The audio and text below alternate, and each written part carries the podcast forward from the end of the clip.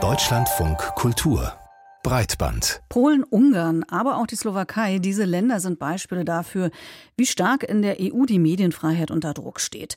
Journalistinnen werden mit Klagen überzogen. Teilweise werden Regulierungsbehörden und der öffentlich-rechtliche Rundfunk staatsnah besetzt und Staatskonzerne kaufen Pressehäuser. All das schränkt in diesen Ländern unabhängigen Journalismus ein.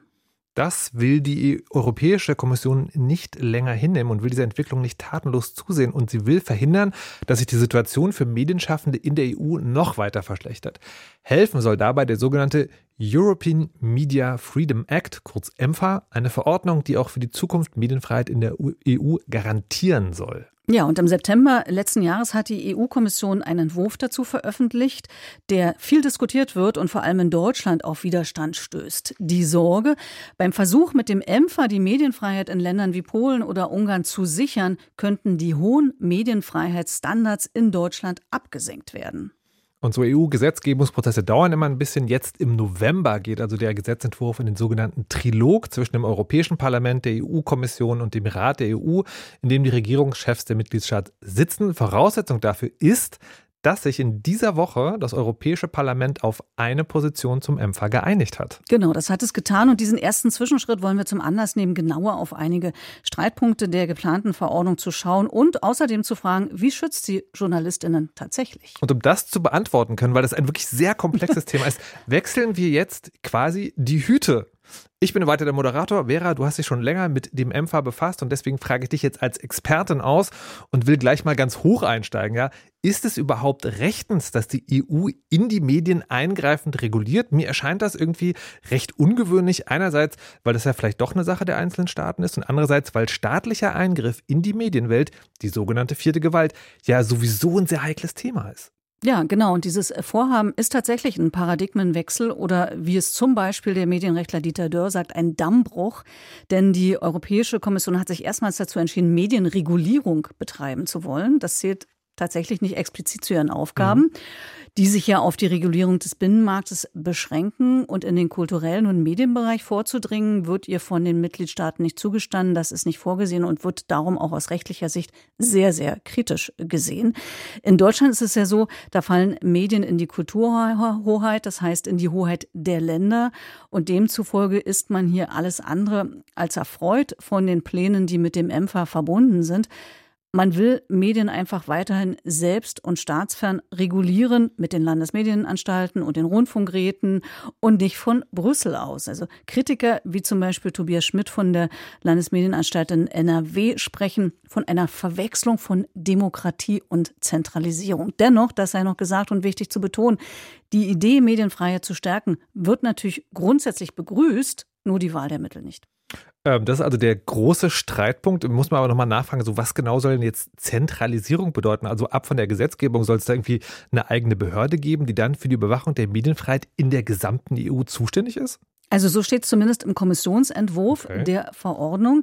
Bisher ist es so, da gibt es einen Zusammenschluss der nationalen Aufsichtsbehörden in einem Gremium, das heißt ERGA, das steht für European Regulators Group for Audiovisual Media Services. Da trifft man sich mit allen Mitgliedstaaten, also den Vertretern aus allen Mitgliedstaaten zu Beratungen und spricht Empfehlungen aus. Und die ERGA soll nun ersetzt werden durch ein Board mit einem eigenen Sekretariat.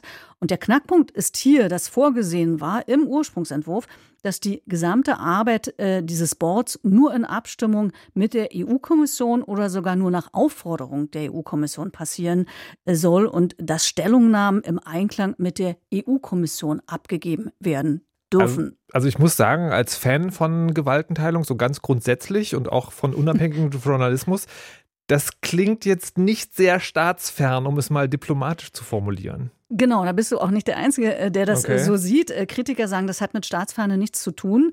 Und so hat sich in dieser Woche auch das EU-Parlament geäußert. Die EU-Abgeordneten haben dafür gestimmt, dass die Aufsichtsbehörde politisch, rechtlich und funktional unabhängig von der Kommission sein müsse. Und ein zweiter Kritikpunkt aus Deutschland zu dieser Behörde lautet, dass diese Behörde zu einer Doppelregulierung führen würde und damit das gut funktionierende System der Medienaufsicht äh, in Deutschland entwerten würde. Mhm. Und äh, mit Blick auf den öffentlich-rechtlichen Rundfunk sieht man auch noch andere Risiken. Die Verordnung formuliert äh, das schwammige Ziel der auskömmlichen Finanzierung des öffentlich-rechtlichen Rundfunks. Wir wissen, wie der Rundfunkbeitrag festgelegt wird. Dafür gibt es klare Regelungen hier in Deutschland. Und da wollen sich weder der öffentlich-rechtliche Rundfunk noch die Rundfunkpolitiker in Deutschland reinnehmen lassen. Und noch ein letzter Punkt, ganz mhm. kurz, Markus, ein letzter Aspekt hierzu. Auch die Verleger sehen den EMFA kritisch wegen äh, einer missverständlichen Formulierung zum Thema Verlegerinhaberstruktur. Sie sehen damit den Tendenzschutz gefährdet, den es in Deutschland gibt, also die Richtlinienkompetenz eines Verlags zu sagen, mein Blatt geht in die und die Richtung. Das heißt, äh, man sieht in der Kritik an dem ENFA eine überraschende Einigkeit von privatem und öffentlich-rechtlichen Rundfunk und den Verlegern. Das ist ja also zumindest hier in Deutschland wirklich höchst selten, das aber das sind ja jetzt sozusagen die Institutionen, also wenn man es mal anders formuliert, die Arbeitgeber. Was sagen denn die JournalistInnen ganz konkret oder deren Verbände zum EMFA? Die haben auch Kritik. Diese Kritik bezieht sich auf die Möglichkeit des Hackens von Journalismus. Eigentlich Aha. wollte die EU-Kommission im EMFA festlegen, dass JournalistInnen vor staatlicher Überwachung geschützt sind und nicht abgehört werden dürfen. Äh, dafür gibt es allerdings seitens der EU-Staaten keine Mehrheit. Frankreich zum Beispiel ist dagegen, aus Gründen, wie es heißt, der nationalen Sicherheit. Und deshalb steht jetzt auch im Gesetzentwurf drin, dass Staatstrojaner genutzt werden können was wow. natürlich kritisiert wird von den Journalistenverbänden und weiteren zivilgesellschaftlichen Organisationen. Denn Spyware ist ein Riesenthema, zum Beispiel in Polen und Ungarn. Dort sind Journalistinnen mit dem Staatstrojaner Pegasus zum Beispiel ausspioniert mhm. worden. Aber auch das Parlament spricht sich nicht generell, muss man sagen, gegen den Einsatz von Spyware aus. Diese sollen aber in strengeren Grenzen eingesetzt werden dürfen. Also das hört sich für mich ehrlich gesagt äh, danach an, dass es einerseits richtig harte Kritik an dem Vorhaben ganz generell gibt und andererseits das Ziel, nämlich Medienfreiheit zu schützen, gar nicht so richtig umgesetzt wird. Also wenn wir jetzt digital eben auch mitdenken mit diesem EMFA, wie würdest du das bewerten? Also die Frage ist ja genau, ob JournalistInnen wirklich geschützt sind und bessere Arbeitsbedingungen ja. haben werden. Und ich würde sagen, äh, teilweise ganz offen, offensichtlich nicht, wie man mhm. am Beispiel der Staatstrojaner sieht. Ähm, davon mal abgesehen ist es sicher wichtig, dass ein Signal gesetzt wird. Ähm, aber ob der EMFA wirklich ähm, eine Verschärfung der Situation in Umgang oder Polen verhindern kann, das ist offen und auch umstritten. Viktor Orban zum Beispiel sagt, wir erfüllen ja die Bedingungen des EMFA. Und ähm, die Wirkung wird wirklich sehr unterschiedlich bewertet. Es gibt Stimmen, die sagen, man kann rechtsstaatliche Probleme nicht über Medienregulierung lösen. Mhm. Hinzu kommen auch kulturelle Fragen, also Fragen der inneren Pressefreiheit. Es gibt ja auch Journalistinnen, die offenbar gern für einen öffentlich-rechtlichen Rundfunk arbeiten, der staatsnah ist, wie in Polen. Und hier müsste man äh, vielleicht eher fragen, wie man das Bewusstsein für Demokratie in einem Land fördert. Und dann kommt noch hinzu, gibt es eben diesen Kulturclash in der EU, dass Deutschland sagt, wir wollen unsere Standards nicht senken, damit es vielleicht in anderen EU-Ländern besser wird.